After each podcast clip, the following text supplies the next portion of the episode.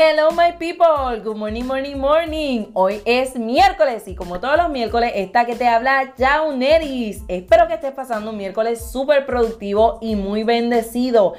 Y nada, simplemente le quiero dar las gracias a todos aquellos que nos están escuchando por primera vez. Bienvenido al podcast de Radical Woman. Bueno, mi gente, este es el segundo episodio de nuestra serie de matrimonios. Escuchen esto. Alguien que está solo puede ser atacado y vencido, pero si son dos, se ponen de espalda con espalda y vencen. Mejor todavía si son tres, porque una cuerda triple no se corta fácilmente. Eclesiastés 4:12. ¿Quién es el tercero? Saludos y bendiciones a todos los que están aquí a través de este podcast Radical Woman. Esta es la segunda jornada de esto que hemos denominado eh, unos espacios para los matrimonios. Estamos muy contentos, así que alegre de poder estar con mi esposa nuevamente. ¿Quién es el tercero? Eclesiastés 4:12, eh, mi esposa acaba de leerlo y arroja tantos principios poderosos que son muy aplicables dentro del matrimonio. Literal. Y estoy muy, muy expectante porque sé que de alguna manera, eh, por mucho tiempo y dentro de mucha eh, jornada eh, prematrimonial y conferencias que han sido excelentes herramientas que se nos brindan para, para capacitarnos en esta jornada. Pero también hemos escuchado que de alguna manera no debe haber tres en la relación. Eh, yo quiero junto a mi esposa establecer que sí debe haber un tercero. El problema a veces no resulta en que haya un tercero, sino quién, es, el, tercero? Así que Eclesiastes capítulo número 4, verso número 12, eh, lo voy a nuevamente leer y dice algo que es muy particular. Dice, alguien que está solo puede ser atacado y vencido. Una de las cosas que es bien importante que podamos eh, establecer, lo hablamos la semana eh, pasada. fue la confianza dentro del matrimonio. Ahora esa confianza se ha desarrollado y entonces eh, te sirve para preservarte, para evitar ataques, porque de alguna manera puedes confiar en que la persona que está a tu lado como decían en el barrio donde me crié, juega para el equipo. de alguna forma, eh, eh, puedes poner espalda con espalda, puedes... Están eh, trabajando juntos. Mano a mano. Y darle espalda a una persona en ese sentido y en el contexto del pasaje implica confianza. Porque estás creyendo que la persona, cuando tú brindes la espalda, no te va a atacar porque está literalmente del mismo lado tuyo piensa exactamente igual a ti. Así que tú ves la espalda de él y él la tuya, de tal manera que entonces pueden protegerse. Pero hay algo bien interesante y es que Eclesiastés declara durante todos estos versos que se estuvo hablando, eh, se habla dentro de este pasaje, mi amor, lo que es la ventaja de tener compañía. Literal. La ventaja de tener compañía. Que a veces nos dicen, eh, ¿verdad? En, las consejerías eh, prematrimoniales, y vamos, no estoy diciendo que esté completamente errado, pero siempre se nos dice, ah, no debe haber terceras personas en la relación. Y la realidad del caso es que la compañía es una de las cosas más satisfactorias de la relación y a la misma vez garantiza el cuidado mutuo de uno con otro. Eh, las ventajas de la compañía, este principio es bien aplicable a sin número de áreas en la vida. Literal. Eh, porque la realidad del caso es que usted llega donde, donde va a llegar, usted ha llegado donde ha llegado no por, estar, solo, sino por estar acompañado. Alguien lo ayudó, alguien le extendió la mano, alguien lo aconsejó, alguien le abrió una puerta, alguien sirvió de punto de contacto, de puente, alguien hizo algo grande o pequeño. No importa qué, pero de alguna forma una compañía abrió paso para que usted pudiera hacer lo que usted es hoy. Por lo tanto, la compañía sí es necesaria. Eh, de hecho, desde el principio cuando Dios crea al hombre, dice, no es bueno que el hombre esté solo. la compañía era parte del diseño desde el principio. Ahora, es bien interesante porque el pasaje que mi amada lee eh, me llama la atención que dice que cuando se está solo, se puede ser atacado y vencido. Entonces, esto es muy importante que usted pueda entender cuando su cónyuge, su esposo o esposa está mano a mano con usted usted tiene la, la oportunidad de minimizar ataques, de literalmente tener una cubierta, de tener la oportunidad de no ser vencido. Quien está solo, quien está eh, eh, de alguna forma eh, en ese estado de soledad, queda vulnerable ante ataques. Queda vulnerable ante lo que pueda venir porque no puede, de alguna manera, si se protege al frente, no puede proteger su espalda. Por lo tanto, yo creo que cuando no hay una dinámica de confianza como lo hablamos la semana pasada y tampoco se dé espacio a que puede entonces entrar esa tercera persona en la relación que, que vamos a estar hablando, entonces corres el riesgo de ser atacado y no es que seas atacado y quedes malamente herido, es que el pasaje dice puede ser atacado y vencido. Y vencido. Y aquí que está el problema. No es que solamente te ataquen, es que puede ser vencido y una eh, alguien que logra vencer sobre ti es que te deja totalmente en el suelo. Te, te, deja en el suelo, es una derrota que se te propicia y tenemos que tratar de minimizar esos ataques para que entonces la victoria que, se manifieste sea la nuestra, la de nuestro matrimonio, la de nuestra familia. Ahora, me parece interesante, mire esto, eh, se ponen espalda con espalda, dice, pero si son dos, se ponen espalda con espalda. Nuevamente, confianza. Una vez más, el elemento de la confianza, de descansar, se hace que tú puedes literalmente a ojos cerrados confiar plenamente y dar en tu, espalda. cónyuge porque va a velar por tu espalda. Y dice, entonces cuando están espalda con espalda. Y vencen. Vencen. Esto es lo importante. Cuando logras tener ese nivel de confianza, entonces puedes pelear espalda con espalda y esto garantiza una plena victoria. Sí, porque realmente, o sea, no importa de dónde venga el ataque, la realidad del caso es que no importa de dónde venga el ataque, van a estar ready van a estar ahí velando el uno por el otro porque realmente están en común acuerdo, hay una confianza, hay una coinonía entre ambos para creer que no importa por dónde venga el ataque, cualquiera de los dos va a estar con los ojos bien abiertos y prestos para poder vencer. Mira lo que dice el, sigue diciendo el pasaje, qué interesante. Mejor todavía. O sea, lo que se ha dicho es bueno pero lo que viene ahora, dice el pasaje, es mejor aún si fueren tres, porque una cuerda triple no se corta fácilmente. Aquí el pasaje está haciendo un contexto único donde está hablando de una cuerda, pone una cuerda y está diciendo, eh, eh, cuando usted lee otras versiones como la Reina Valera, dice cordón de tres dobleces. ¿Qué significa esto? Una cuerda que usted le hace un nudo y sobre ese nudo hace otro, nudo. y sobre ese nudo hace otro, nudo. Yo no sé si usted ha buscado o ha visto los nudos que pueden formarse en gavete y se forma un nudo sobre el nudo sobre el nudo y después ni con ayuno y oración sale la vez, Literal. ¿Qué es lo que está diciendo el pasaje? Cuando entra esta tercera persona en escena, entonces se solidifica la relación a tal punto que es muy difícil quebrarla se rompa. y es muy difícil romperla. ¿Quién es esa tercera persona? El Espíritu Santo. No hay otra forma de que se pueda añadir una tercera persona a la relación que no sea el Espíritu Santo y las cosas no salgan bien. Quien se añade a una relación, si no es el Espíritu Santo, va a quebrar el pacto entre hombre y mujer porque el diseño fue claro. Dice eh, la Biblia en Génesis, dejará el hombre a su padre y a su madre y se unirá a su mujer y serán, una sola carne. so, el hombre de haber sido parte de una familia se aparta, queda solo, ahora se une a su mujer y se vuelve uno. Lo que significa entonces que ya no son dos almas, sino una que se unifica, un hogar, una familia. No, note bien que cuando el hombre se casa, se, gesta la temática matrimonial, no dice son el, eh, eh, dos familias. Eh, no, no, no. Dice son una familia, un hogar, una casa. De hecho, debieron ser una finanza, pero vamos a dejarlo ahí. Eso lo dejamos para otro episodio. Eso va a ser parte de otro episodio. pero es muy interesante que de alguna forma esa tercera persona trae solidez trae una constancia, trae una firmeza a lo que esta relación representa y a lo que esta relación es. Sí, es la que te guía para la toma de buenas decisiones dentro del matrimonio. Porque si no tenemos el Espíritu Santo, que es el quien nos guía a toda verdad y a toda justicia, y entonces, ¿cuáles son las decisiones que vamos a estar tomando dentro de nuestro matrimonio? Si, eh, si la posición del Espíritu Santo realmente la toma otra persona e inclusive alguna otra cosa, pues, you name it, finanzas, hijos, cualquier otra cosa, entonces, ¿qué va a pasar con la relación matrimonial?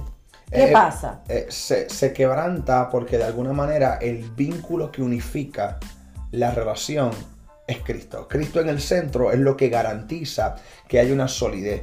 Cristo se vuelve como ese eslabón y ese vínculo que mantiene unificado el pacto que se hizo delante de Dios y de los hombres en un altar. Sí, es, como un candado que une dos cadenas. Que une dos cadenas. Ese es el vínculo que literalmente sostiene, que mantiene. Por eso es tan importante que de forma individual, pero también de forma matrimonial, se recreen espacios donde puedan orar juntos, interceder juntos, intercambiar eh, palabras de la, Biblia. Eh, de la Biblia juntos, porque eso va a fomentar la unidad con el Espíritu y por ende va a solidificar la relación. No obstante, si no se hace de esa manera, entonces esa tercera persona no se hace tan importante dentro de la relación, queda rezagada y los efectos colaterales son que entonces se comienza a experimentar una relación débil, una relación superflua, una relación inconsistente. Y esto pues, obviamente trae un sinnúmero de, efectos colaterales y desemboca en, efectos hasta para los propios hijos dentro de la misma familia. Entonces es bien interesante que podamos estar en un mismo acuerdo en que necesitamos al Espíritu Santo dentro de la relación. O sea, el Espíritu Santo como suelo decir en ocasiones. No puede ser una opción. No es una opción, no es una alternativa, ni es un capricho, es la mayor necesidad de la iglesia en todos los ámbitos, desde el ámbito eclesiástico hasta, el ámbito matrimonial. Entonces, me llamó la atención que hay un pasaje en las escrituras, este, en Amós capítulo número 3, verso 3, y es una pregunta que hace el profeta. Y dice, andarán dos juntos si no estuvieren de acuerdo. Andarán dos juntos si no estuvieran de acuerdo. Cuando usted mira la nueva traducción viviente, dice de la siguiente manera, pueden dos caminar juntos sin estar de acuerdo a dónde van. La problemática que sucede en ocasiones es cuando de alguna forma o manera el Espíritu Santo tiende a ser importante en la relación para uno, pero no tan importante para el otro. Para el otro. Entonces, esta falta de acuerdo, entonces crea una, discrepancia que puede poner a tambalear entonces áreas de la relación. Cuando comencé a buscar la, palabra que se utiliza para acuerdo, significa lugar eh, eh, establecido eh, para una cita de forma previa. En otras palabras, estar en acuerdo en el contexto de Amós capítulo 3, verso 3, estar de acuerdo tiene la connotación de alguien que literalmente hizo una cita para encontrarse en un lugar de forma previa. En otras palabras, vamos a caminar y nos vamos a encontrar en este punto. Se agendó y se estableció algo y ambos caminaron para llegar a un punto. Y yo creo que parte de lo que la dinámica matrimonial debe hacer es que caminemos hacia un fin, caminemos hacia un punto, que hacer de Cristo nuestro centro. Ese va a ser el punto del cuento. ¿Dónde nos vamos a encontrar? ¿Cuál va a ser el lugar de reunión? En la presencia del Espíritu Santo. Definitivo. Si hacemos ese, ese aspecto eh, eh, vital. Eh, vital y el de mayor importancia y caminamos juntos para encontrarnos en la presencia, para encontrarnos, que ese sea el punto de encuentro que previamente nos hayamos determinado eh, eh, encontrarnos, o sea, que, hayamos dicho, bueno, que vamos a, vamos a unificarnos como matrimonio en la presencia. Te espero allí. esa dinámica. cita divina. Esa dinámica, exactamente. Solidifica el matrimonio. Solidifica el matrimonio. Y yo creo que parte de la dinámica, de hecho, es bien interesante porque la gente pensaba que este pasaje hablaba de que cómo caminaran dos juntos si no estuviesen de acuerdo. Y era porque se pensaba que de alguna manera, eh, y no digo que esté incorrecto, pero usualmente. Una de las interpretaciones. Una de las interpretaciones era que de alguna manera una persona caminaba hacia un eh, lado y otra caminaba hacia otro. Y la realidad es que puede que esa sea la dinámica. Pero, puede que... Puede que hayan dos caminos, pero si el fin es encontrarnos en la presencia, pues entonces estamos claros y estamos bien. Si el fin es encontrarnos en ese lugar de presencia, que es el lugar de reunión establecido, pues no hay ningún problema. El problema radica cuando el final hacia donde nos es totalmente distinto. Es distinto para uno y para, para otro. Tal de temprano va a traer efectos. Definitivamente. Y la realidad del caso es que si la presencia no es el centro de la relación, entonces, ¿de qué nos vale a nosotros estar en el matrimonio? Definitivo. ¿De qué nos vale estar en el matrimonio si la presencia no es lo que nos une? Ok, yo sé que el amor es importante, no me malinterpreten. Yo sé que, eh, que el amor, el cariño, los detalles, todo eso es importante. Pero si nosotros no tenemos a quien es el mismo amor, el mismo amor, hello, el mismo amor, porque recuerden, el Espíritu Santo, Dios y Jesucristo son uno, es un paquete, son uno. O sea, que si el mismo amor no está en nuestra relación, solidificándola, entonces, ¿de qué nos vale estar en el matrimonio? ¿Cuál es el fin? ¿Por qué estamos allí? Si realmente la presencia no nos une. E, e, es, e, ese es el vínculo eh, que va a unificar los matrimonios, el vínculo que, que, inclusive en tiempos de dificultades es lo que va a hacer que, tú permanezcas. Y en tiempos de, adversidad es lo que va a sostener para que tú permanezcas. Eh, lo único que va a hacer que tú puedas permanecer no va a ser la gran capacidad intelectual que tengas, no va a ser solamente la, la fuerza que tú puedas producir, va a ser el Espíritu Santo, va a ser Cristo en nosotros, que es esa esperanza de gloria. No hay otra manera de hacerlo. Y, una de las cosas que, quiero resaltar eh, de manera muy única es que todos estos versos que le leímos, yo le di una asignación, ¿sabes?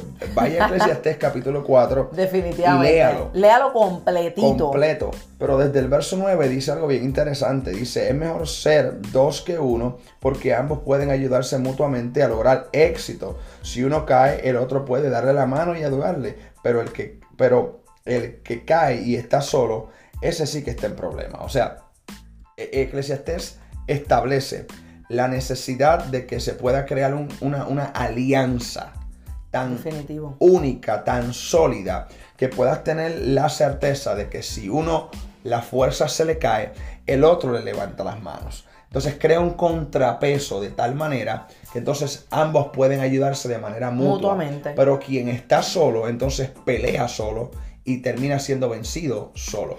Yo quiero que tú entiendas eso. Si hoy tú no estás en la misma página, esposa que me escucha, de tu esposo, esposo que me escucha, no está en la misma página de tu esposa, tú estás peleando solo. Solo. Y es muy necesario que usted pueda entender esto. No es que queramos ser los más espiritual y más fuertes, ni sonar eh, demasiado eh, eh, punchline o frontal, pero necesitamos ser muy claros en esto. Cuando un matrimonio no está en, el mismo espíritu, en el mismo en la misma página, en la misma página, lamentablemente están peleando solos. Está guerreando solo. Y el problema de tu guerrear solo es que si solo te caes, solo te vas a tener que levantar, porque no vas a tener quien te ayude. So, cuando tú logras solidificar esa relación mediante el Espíritu Santo, que es esa tercera persona que entra, ese tercer nudo, eh, el varón que me escucha, usted que es sacerdote, usted es el primer nudo, su esposa es ese segundo nudo sobre usted, pero el tercer nudo que literalmente tiene que ser eh, eh, manifestado es, es, el Espíritu Santo y su presencia. Primer nudo te toca como sacerdote, segundo nudo la mujer sabia que es la que edifica, tercer nudo la presencia del Espíritu Santo que es lo que crea una consistencia para que entonces la cuerda no se rompa y no se quiebre. Entonces yo quiero que usted pueda entender eso de, de, de la manera en que lo estamos llevando, porque de alguna manera eh, estamos viviendo tiempos donde, eh, pues, eh, creo que los matrimonios están siendo muy atacados, pero a veces están siendo atacados en un individualismo que se está filtrando dentro de los hogares. Y ese individualismo comienza de una manera muy efímera, muy sutil, pero quiebra el vínculo perfecto de la unidad dentro del matrimonio. Y si se quiebra esa unidad con quien tú estás viendo, que es tu esposo o tu esposa, cuánto nomás se puede quebrar la unidad con el espíritu a quien no podemos ver porque no tiene una forma corporal. Así que eh, es importante que podamos resaltar ese aspecto y ponerlo en perspectiva. Eh, me encanta el factor, y vuelvo y reitero, eh, donde dice mejor todavía si son tres, porque una cuerda triple no se corta fácilmente. Así que yo quiero que usted pueda determinar eh, mi amor, vamos a caminar hacia un mismo lugar de encuentro, hacia un mismo punto de reunión. Vamos a poner al Espíritu Santo como el centro y como el eje principal sobre el cual gira toda la relación. Vamos a poner a Cristo como el centro. Posiblemente, posiblemente, eh, en el tiempo tan complejo que vivimos, donde el nivel de estrés es extremadamente alto, donde, donde casi no hay tiempo para, para, tener e, ese espacio en la presencia. Y, y, cuando a veces se tiene, seamos honestos, la distracción el tiempo de distracción que hay. Hay tanta distracción para ser capturado. Y tanto ruido alrededor. Que a veces se hace difícil. Se hace Definitivo. Eh, y si no logramos eh, dedicar tiempo y cultivar la relación matrimonial dentro de la presencia del Espíritu Santo, el Espíritu Santo puede tener las mejores intenciones. Yo no dudo que haya gente que tenga más palabras con un libro de historia. Pero el punto no está en tu tener la palabra, sino en tu caminar sobre ella y militar sobre ella. Yes. Exactamente, lo que le dijo Pablo a Timoteo, milita, sobre, las profecías que de ti fueron habladas. yo creo que del otro lado, escuchando este podcast, hay matrimonios con llamados, hay matrimonios con propósitos, hay casas con destinos trazados. Entonces, la pregunta es, ¿qué ha estado pasando? Mira, Jim, no me ha salido, mira, Jim, eh, eh, no ha resultado. Y si somos muy honestos y muy transparentes, usted con consigo mismo ahí donde está y hace una evaluación y una introspección, puede que tal vez es que el tercer nudo no esté siendo el Espíritu Santo. Puede que probablemente ese tercer nudo esté siendo algún familiar, ese tercer nudo esté siendo una persona que no debe de estar ahí. Ese tercer nudo está haciendo cualquier otra cosa menos el Espíritu Santo. Menos el Espíritu. Cuando eso es así, es un problema. Definitivamente. E, y, eso, y eso es lo que queremos traer en esta mañana. Eh, eh, es lo que queremos que, que usted internalice y como matrimonios que nos están escuchando, usted pueda analizar y, ver este, si realmente ahora mismo la prioridad de su matrimonio es la presencia del Espíritu Santo o si esa prioridad la ha tomado, e, ese lugar que debe tener el Espíritu Santo lo ha tomado alguna cosa o alguna persona. Eso es lo que yo quiero, lo que nosotros como matrimonio queremos transmitirle en esta mañana. Nosotros queremos que si tú me estás escuchando, eh, yo quiero que, eh, por este momento tú te detengas, hagas un alto. Y si tú me estás escuchando sola o tú nos estás escuchando solo, yo necesito que esto tú lo compartas con tu esposa o con tu esposo para que ambos comiencen a ponerse en común acuerdo para poder poner al Espíritu Santo como esa tercera persona que debe de estar cuidando y cubriendo la relación. Es necesario que podamos entender que si no tenemos la presencia del Espíritu Santo en nuestra relación, no vamos a poder vencer los ataques que se están levantando tan fuertemente en este tiempo para nosotros como matrimonios. Recordemos que los matrimonios, los matrimonios son el núcleo de la iglesia. La realidad del caso es que son el núcleo de la iglesia. Es aquello que hace que la iglesia comience a moverse, sí, porque la, iglesia, las congregaciones están compuestas por familias y esas familias a su vez son matrimonios. se necesitan matrimonios llenos de la presencia del Espíritu Santo y que entiendan que el Espíritu Santo debe ser el centro y ese tercer nudo que va a unir y solidificar para cuando esos ataques vengan poder vencer sin ningún temor. Sabes que matrimonios saludables y ungidos es tener iglesias saludables y ungidas. Eh, es necesario que hoy puedas eh, nuevamente vincularte con tu esposo, con tu esposa y nuevamente crear eh, esta, esta, unidad. Y para, ir cerrando, me, me, llama mucho la atención y cierro rápido con esto. El poder del acuerdo es tan real que la Biblia establece que los que dos o más puestos de acuerdo en una misma cosa pidieran al Padre, parafraseándolo, nuestro Padre que está en los cielos lo haría. El poder del acuerdo. Nunca olvido cuando aquel predicador decía, cuando uno ora, Dios siempre escucha. Cuando dos oran en acuerdo, Dios siempre lo hace. Entonces es importante que usted pueda unirse en acuerdo eh, con su esposo y con su esposa y determinar el tercer nudo, la tercera persona de esta relación, Debe ser el Espíritu Santo. Es el Espíritu No hay más. No hay de otra. ¿Por qué razón? Porque ese tercer nudo va a evitar que seas atacado, va a evitar que seas vencido y, va a proteger tu espalda. Así que necesitas al Espíritu Santo en la relación. Mi gente, gracias por mantenerse conectados con el podcast de Radical Woman y con este invitado tan especial, mi esposo tan bello que tanto amo. Nada, seguimos conectados. Recuerden que este es solamente el segundo episodio de esta serie de matrimonio. El tercero, mi gente. Si este estuvo on fire, el tercero va a estar brutal. Así que no te lo puedes perder. Así que te esperamos en otro episodio de Radical Woman. Bye bye, my people. Hasta la próxima.